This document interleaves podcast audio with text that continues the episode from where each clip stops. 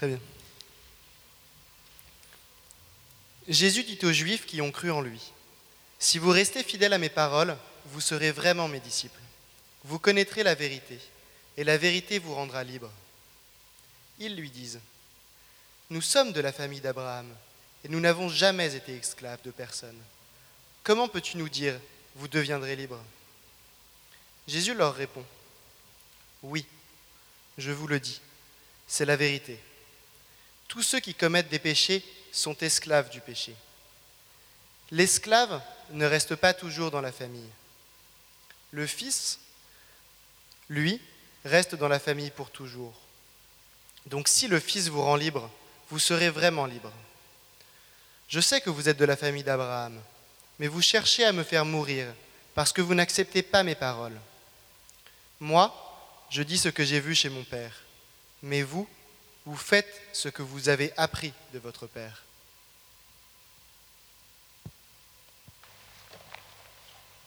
Gardez ouvert euh, ce passage, s'il vous plaît, euh, dans vos Bibles, parce que nous allons euh, regarder ça un tout petit peu. Nous sommes sur un chemin. Pour ceux d'entre nous qui étions là il y a deux semaines déjà, nous nous sommes lancés dans une sorte d'aventure pour découvrir ce Jésus et pour être connectés. On avait un thème connecté à l'essentiel, être connecté à ce Jésus et on a suivi le, récit de Zachée, un homme dans le Nouveau Testament qui était plutôt déconnecté des autres, de lui-même et de Dieu et qui euh, un jour s'est trouvé face à face à Jésus. Et c'était un moment de grand changement. Et puis la semaine dernière, on a découvert euh, un récit d'une rencontre entre Jésus et un homme euh, paralytique, paralysé, qui lui, à force d'être euh, malade et incapable d'avancer euh, tout seul, s'est trouvé lui aussi déconnecté des uns et des autres, psychologiquement et puis aussi dans son corps. Et pourtant, Jésus l'a guéri. Et tout d'un coup, il a découvert ce Jésus qu'il ne connaissait pas avant. Et on a vu aussi que ce Jésus, juste après, est allé appeler un homme appelé Lévi, en lui disant, viens, suis-moi. Et ce Lévi qui a dû voir passer des, centaines, des milliers de personnes, parce que c'était un péager, c'était un homme euh, qui collectait les impôts, donc il était là à un, poste de frontière. Euh, donc il voyait passer en permanence des gens. A dû voir en Jésus quelque chose d'extraordinaire qu'il n'avait pas vu chez d'autres personnes. Et euh, dans cette rencontre, quelque chose d'essentiel euh, s'est réveillé en lui. Et il a démarré lui aussi euh, une aventure. Mais en fait, ce qui est intéressant dans ces cas de rencontres, d'ailleurs dans toutes les rencontres qu'on voit entre Jésus et des personnes dans les évangiles, c'est que cette face-à-face entre Jésus et eux leur montre d'une nouvelle manière qui est Jésus, mais leur indique également et en même temps qu'ils sont eux. Non seulement ils se trouvent devant ce Jésus qu'ils ne connaissaient pas, mais ils se découvrent aussi devant ce moi que je ne connaissais pas. C'est-à-dire que face à Jésus, non seulement on découvre qui lui il est, mais on découvre aussi qui nous sommes. Et on se trouve face à un certain nombre de questions et nous passons euh, une bonne partie de notre vie souvent à les éviter, ces questions, parce que ce sont des, questions qui sont difficiles. Et c'est pour cette raison-là que souvent dans les rencontres de Jésus et entre Jésus et les, gens de son temps, de son époque, euh, il avait l'habitude de provoquer, même de choquer les personnes, parce qu'il n'était absolument pas simplement devant euh, des, des faire semblants. Jésus n'était pas dans la logique de la superficie, tout de suite, il allait vers l'essentiel, il touchait les gens dans leur cœur, et souvent ce que les gens voyaient à l'intérieur de leur cœur ne leur plaisait pas. C'était difficile. Et pourtant, c'était le chemin de la libération. Nous sommes aujourd'hui dans l'évangile de Jean, et en fait c'est un passage que nous allons voir dans un instant qui est, qui est un peu différent. Ce n'est pas une rencontre entre Jésus et une personne, mais c'est le récit d'un échange entre Jésus et des gens qui sont choqués par sa personne. Mais dans l'évangile de Jean, cet évangile qui est un peu différent des autres dans son approche, on voit tout un ensemble de rencontres entre Jésus et des personnes, et à chaque fois, la rencontre renvoie une image des personnes à eux-mêmes. C'est-à-dire que on voit par exemple un homme qui s'appelle Nicodème, c'était un religieux qui pensait tout savoir, et devant Jésus, il découvre que finalement, il a besoin de redémarrer comme un enfant. Ou bien une, femme samaritaine qui, pensait qu'elle était euh, euh, bien identifiée sur les marges de sa société, parce qu'elle n'était pas une, femme, d'une bonne moralité. Et pourtant, face à Jésus, elle découvre des choses, elle découvre qu'elle, elle a soif de sens, et que cette soif, elle trouvera la, réponse seulement en Jésus lui-même. Ou bien plus, tard, on a, on a un aveugle qui est là, et Jésus le croise sur le chemin. Et l'aveugle sert en fait d'image pour Jésus dans ses échanges avec les personnes autour. Et les questions que pose Jésus, c'est en fait finalement cet aveugle-là. Je l'ai guéri, maintenant il voit. Mais n'est-ce pas vrai que de quelque façon nous sommes tous aveugles? Ou nous voulons nous aveugler? Et les gens, ils sont choqués. Parce que l'action de Jésus leur révèle leurs propres besoins. Ou bien un autre moment où Jésus, il est là et il nourrit une foule de 5000 personnes. C'est incroyable. Et les gens sont émerveillés de voir quelqu'un qui peut opérer comme ça des miracles. Mais à la suite de ça, dans cet évangile de Jean, Jésus se met à, parler d'une vraie faim et de ce besoin que nous avons à l'intérieur de tous et de chacun d'entre nous de nous nourrir de choses qui comptent dans la vie, et pas simplement de, pain ou de, ou de, choses éphémères, mais, vraiment de ce qui compte. Et encore une fois, ces, personnes qui ont été physiquement nourries par Jésus se trouvent face à une vraie faim et un besoin, un besoin existentiel de sens, puisqu'ils se trouvent devant Jésus. C'est tout à fait étonnant. Et là, dans notre passage, nous avons des gens qui se trouvent face à Jésus et Jésus va leur renvoyer la question de la liberté. Ce sont des juifs qui ont l'impression d'être libres parce qu'ils ont la loi, parce qu'ils ont la tradition, parce qu'ils ont un héritage, parce qu'ils ont une connaissance. Mais en discutant avec Jésus, en se trouvant devant Jésus, ils vont découvrir que finalement, ils ne sont pas libres du tout, ils sont esclaves. Et ils ont besoin d'une libération. Ils ont besoin d'une action qui leur vient de l'extérieur pour leur montrer qui ils sont véritablement et qui ils sont appelés à être et qui ils peuvent devenir sur le chemin avec Dieu. La liberté donc. Voilà notre sujet de ce soir. Et on va découvrir avec Jésus dans un instant. Mais, prenons juste un tout petit peu de recul. La, liberté. La liberté, c'est le fantasme de tous les peuples. Hein. Tout le monde cherche à être libre quelque part. On est là en French Connect, on sait très bien que le peuple français cherche la liberté et a cherché la liberté à un tel point où ils ont décapité leur roi pour, mettre quelqu'un à sa place, pour le décapiter ensuite, pour mettre quelqu'un d'autre à sa place, pour le décapiter, et puis une histoire de liberté, hein, c'est beau. Hein Mais on cherche tous une forme de liberté qui donne du sens à notre vie. Dans l'histoire du peuple français, c'est une liberté globale du peuple. Mais aujourd'hui, dans notre société d'aujourd'hui, cette liberté, elle s'exprime surtout au niveau individuel, n'est-ce pas? On cherche chacun à être libre. Et en général, par ce désir de liberté, ce qu'on veut dire, c'est qu'on cherche une autonomie, une capacité à agir qui est indépendante de l'influence des autres. Moi, je veux être libre.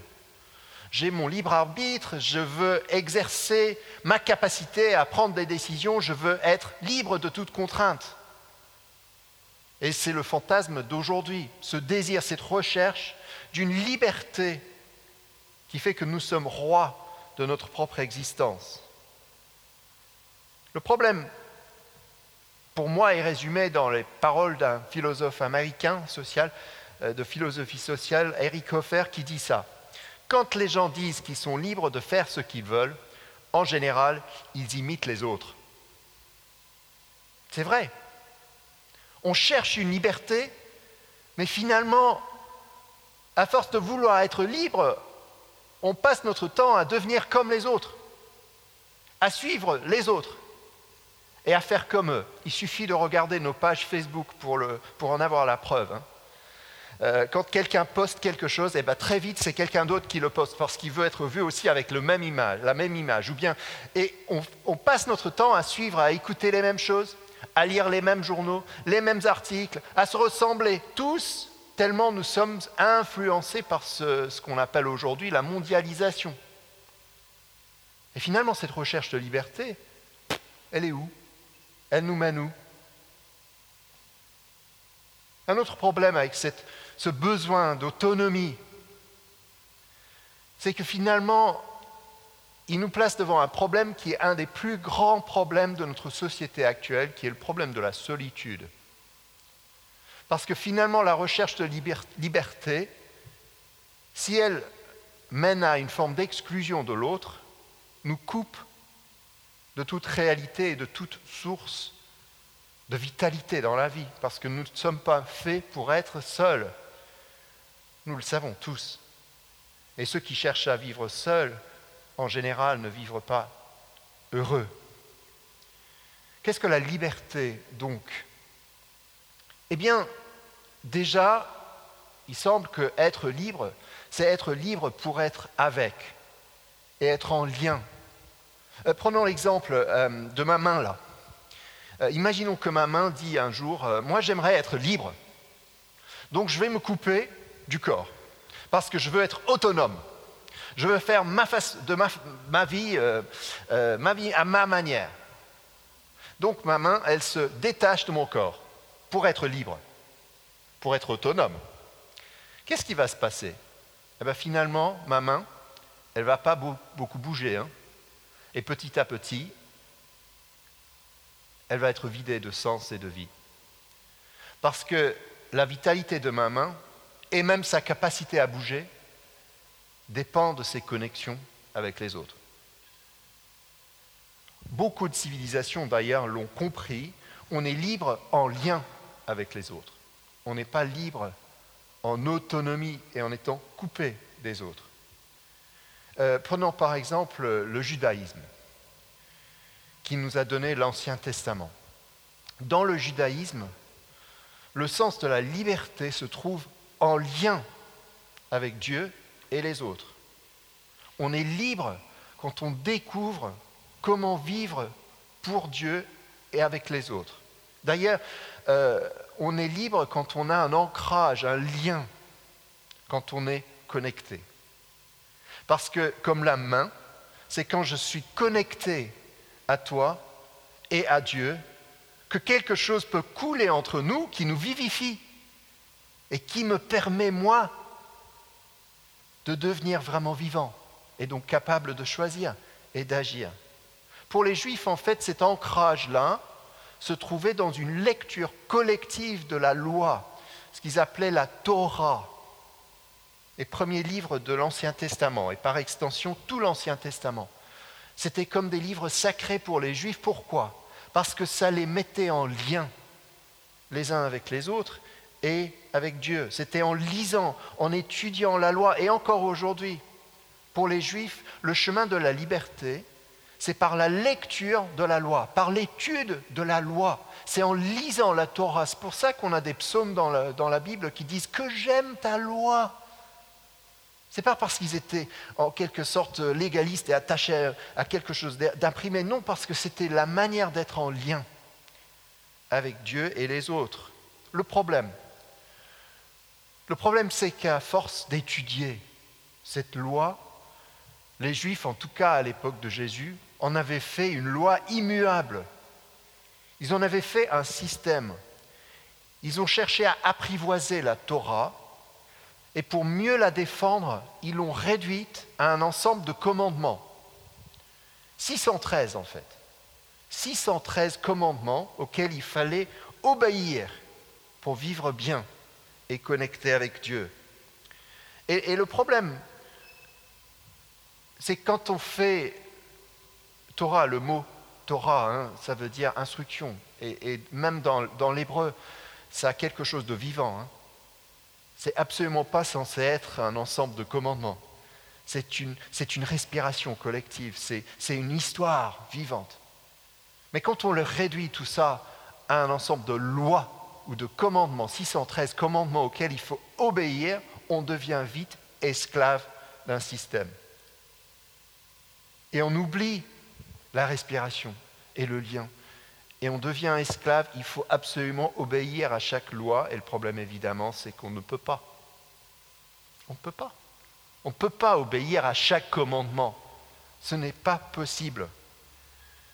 Et donc la réalité, c'était qu'à l'époque de Jésus, les Juifs qui, se félicitaient d'avoir une liberté totale parce qu'ils étaient choisis par Dieu, se sont trouvés esclaves d'un système. Et c'est pour ça que rencontrer Jésus était problématique, choquant pour eux. Parce que Jésus leur a redit le vrai sens. Cette Torah donnée par Dieu était pour entrer en relation. Et ils en ont fait un système de contrôle. Prenons un autre peuple, le, peuple grec, parce que le Nouveau Testament est écrit aussi dans un contexte grec, de culture grecque. Les Grecs, eux, cherchaient la liberté autrement. Ce n'était pas en cherchant à obéir à une loi, mais c'était, et surtout les stoïques, en, suivant l'ordre des choses. La liberté venait pour les Grecs en suivant l'ordre des choses, l'ordre naturel autour, euh, la raison qui était donnée. Il fallait suivre cette raison-là. Il fallait que les choses soient raisonnables. Et il donnait un nom à cette raison-là, c'était le logos. Et l'idée, c'était qu'en posant cette raison comme euh, principe de base pour la vie, on allait découvrir la meilleure façon de vivre et avoir des chances à vivre librement. En quelque sorte, ce n'était pas très très loin de ce qu'on appelle aujourd'hui les valeurs. On parle beaucoup dans nos sociétés de, l'importance de valeurs. On cherche à avoir des valeurs et puis à vivre selon des valeurs communes. Alors, j'ai absolument rien contre les valeurs. Euh, mais quand on en fait un absolu, comme aujourd'hui dans la pensée libérale de la modernité, on passe à côté de quelque chose, parce que ce n'est pas en suivant des valeurs qu'on va découvrir une vraie liberté. Revenons aux Grecs, pour eux, euh, la clé de la liberté, c'était l'éducation. Parce que si on est libre par la raison, c'est forcément en, en étant éduqué qu'on va découvrir la liberté. C'est par l'intelligence, c'est par l'éducation. Le problème, c'est que euh, l'éducation, nous le savons, ne résout pas tous les problèmes. Il y a des choses dans la vie qui arrivent dont nous ne sommes pas les maîtres et que nous ne pouvons absolument pas anticiper. Et même une bonne éducation ne résout pas tous les problèmes de la vie. D'ailleurs, c'est très bizarre, mais les personnes les plus éduquées peuvent parfois être les moins raisonnables et les moins logiques.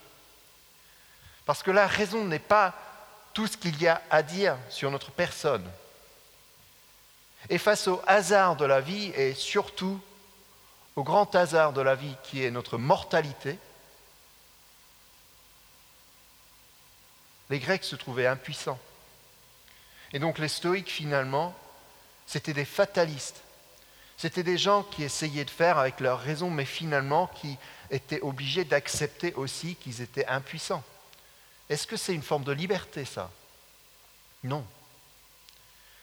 Et donc nous avons les deux chemins de liberté, excusez-moi ce cours de philo, mais les juifs qui cherchaient une liberté par la loi, mais qui étaient tellement limités parce qu'en fait la loi leur révélait leur incapacité d'obéir. Et la Bible a un nom pour ça, c'est le péché. Et les Grecs qui cherchaient par leur intelligence et leur raison. Sauf qu'il ils, découvraient vite qu'il y avait des limites et qu'ils étaient devant les, les limites de l'humain et leur propre mortalité. La Bible l'appelle la mort, le péché et la mort. Les deux grands éléments qui nous empêchent d'être libres. Notre propre mortalité, nos limites et puis nos fautes. On fait des choses qu'on ne veut pas faire et malgré tout, on n'est pas libre. Alors devant tout ça, toutes ces tentatives, que ce soit les tentatives modernes d'autonomie, toutes ces tentatives de qu'est-ce que Jésus dit? Et voilà la bonne nouvelle, c'est tout à fait extraordinaire. Jésus ne propose pas une liberté par la loi, ni par la raison, mais par la relation. Jésus nous dit que c'est en connaissant quelqu'un, c'est en relation avec quelqu'un qu'on peut devenir libre. Alors déjà, ça résonne mieux. Hein on sait qu'on est fait pour être en lien, en relation. Quand on est en relation avec les autres, est-ce que ça nous fait moins ou plus vivre? En général, quand on est amoureux, on a l'impression de vivre plus, non? Alors c'est vrai qu'il y a des contraintes, mais c'est une forme de liberté parce qu'on se découvre. Mais finalement, la personne dont parle Jésus, avec qui il faut être en relation, et eh bien voilà ce qui est étonnant, c'est lui-même. C'est lui-même. Alors pour les juifs de son époque, ça c'est tout à fait hérétique, c'est impensable. Parce qu'ils savent bien que ce sont eux les enfants de Dieu. Et pourtant Jésus, il ose leur dire, que c'est en étant connecté à lui, en étant en relation avec lui, qu'il découvre la vraie liberté. Pourquoi?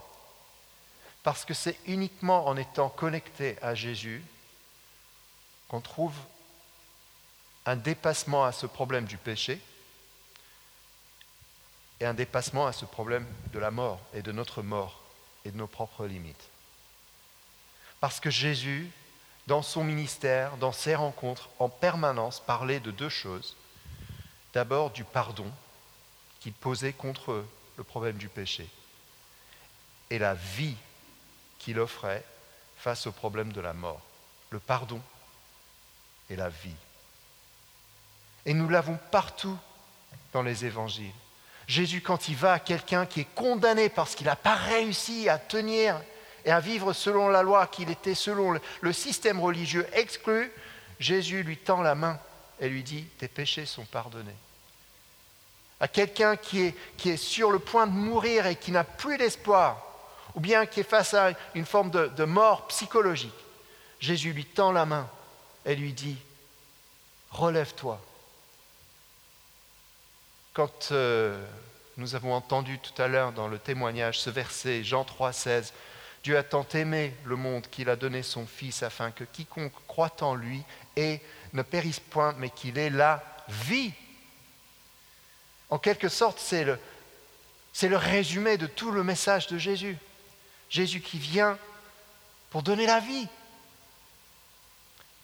Dans un passage juste après, celui qu'on a lu là, euh, Jean 10, 10, Jésus il dit, je suis venu vous donner la vie et la vie en abondance.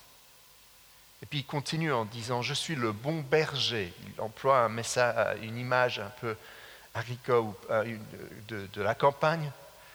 Je suis le bon berger. Le bon berger donne sa vie pour ses brebis. C'est assez étonnant que Jésus puisse parler de donner la vie nous offrir la vie, tout en disant que lui, il est prêt à donner sa vie pour ses brebis. Oui, parce que là, il y a quelque chose de, tout à fait étonnant dans la manière de Jésus de nous donner cette liberté. C'est-à-dire que pour nous donner la liberté, il est prêt à prendre sur lui tout ce qui nous empêche d'être libres.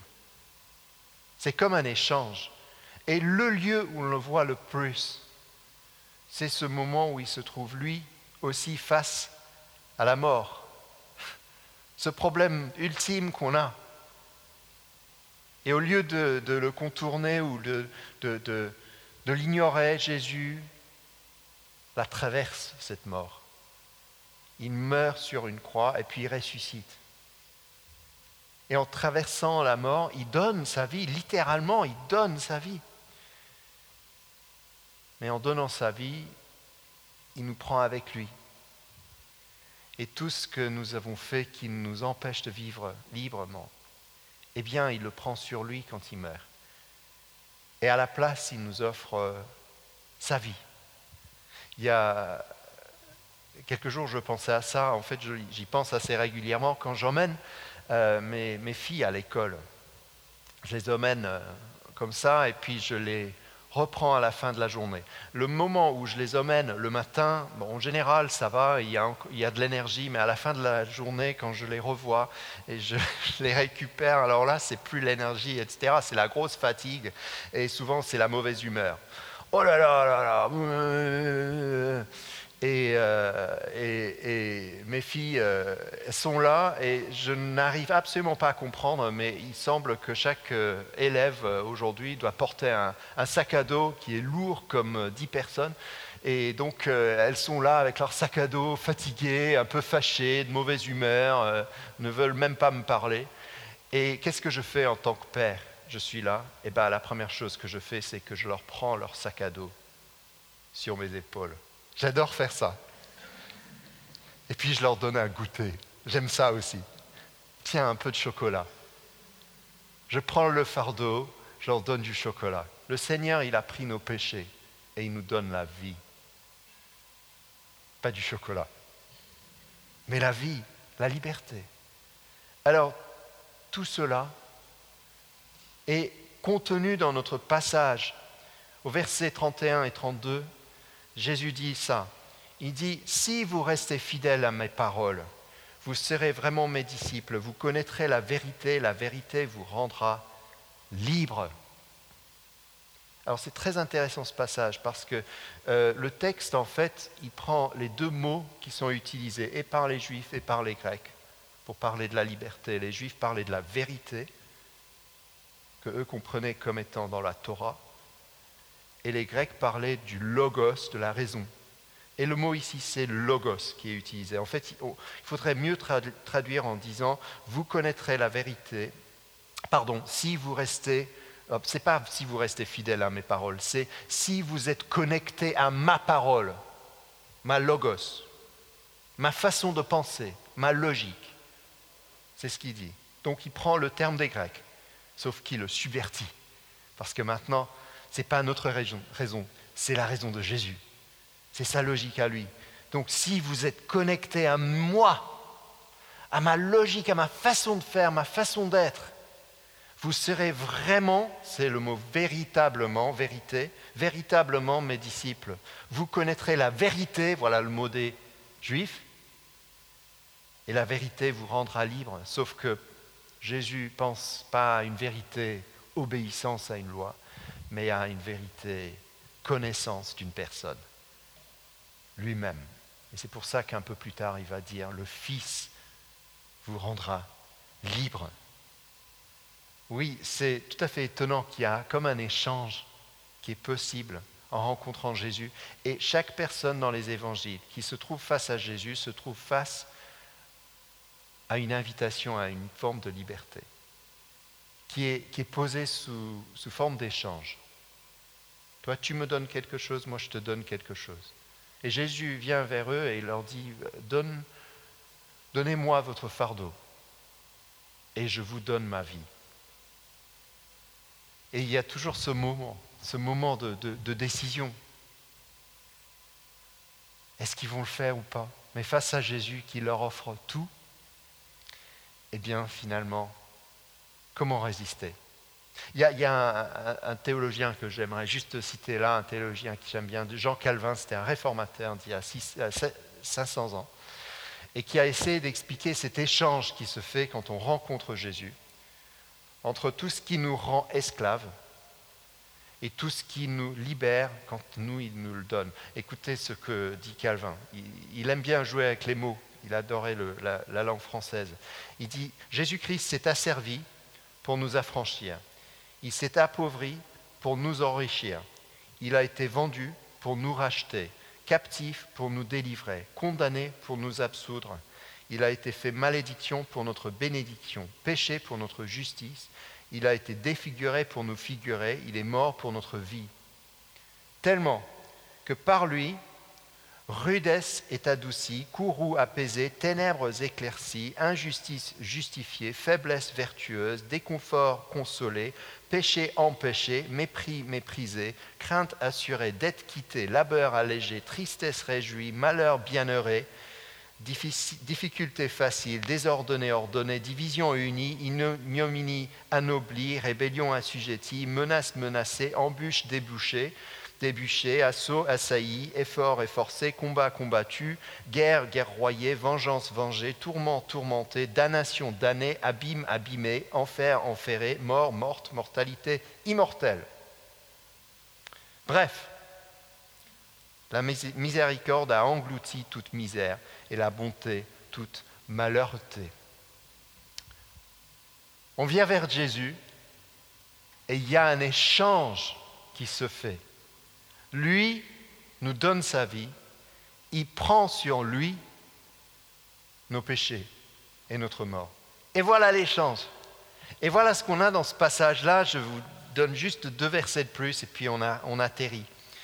Euh, les, les versets 35 et 36 qui disent, l'esclave ne reste pas toujours dans la famille. Le Fils, lui, reste dans la famille pour toujours. Donc si le Fils vous rend libre, vous serez vraiment libre. Qu'est-ce qu'il veut dire par ça? Eh bien, il fait un contraste entre un esclave d'un côté et un fils de l'autre. L'esclave que nous sommes et que sont les juifs autour, esclaves du péché et de la mort et tout ce qui nous retient dans la vie, l'esclave, à l'époque de Jésus, n'avait aucun droit. Et il n'était pas en sécurité. Il n'y avait aucune promesse. Il ne savait pas où aller. Il n'y avait pas de permanence. Et le contraste, c'était le fils. Le fils avait tout. Il avait l'héritage, il avait les promesses, il avait une sécurité, il avait une relation, il était en famille. Voyez le contraste entre un esclave et, un fils. Et puis Jésus, il dit, en fait, le fils dont il est question là, c'est moi.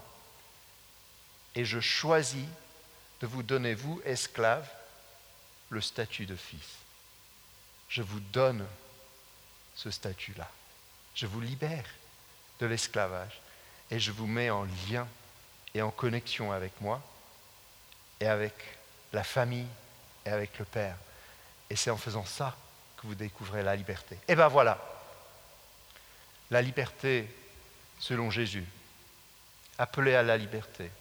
Laissons de côté nos recherches par nos propres moyens et venons à Jésus qui nous invite à nous déposséder de ce que nous avons pour recevoir ce qu'il a pour nous, sa vie.